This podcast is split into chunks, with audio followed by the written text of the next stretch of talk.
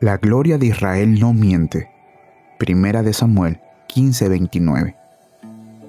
Por tanto, debemos creer en Él. Es imposible que Dios mienta. Entonces debemos confiar en Él. Sus promesas son fruto de su amor y son inmutables al igual que su naturaleza y deben llevarse a cabo.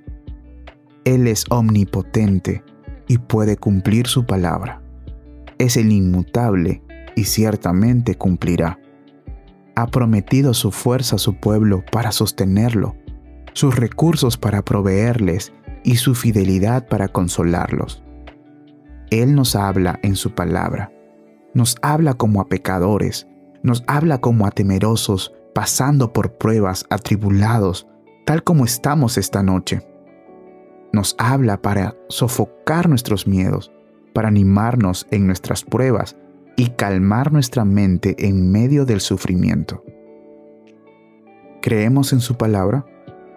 ¿Lo tratamos como a un Dios que dice la verdad?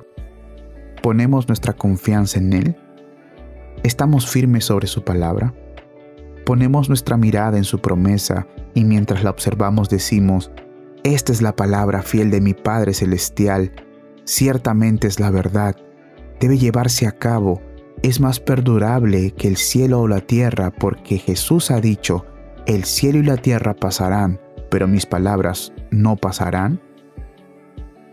Fija tu mirada en su palabra y al hacerlo di, sí, ya que Dios mismo lo ha dicho, en la promesa puedo descansar. Su buena palabra exige ser creída. ¿Qué puede responder la incredulidad? Él es fuerte y puede cumplir.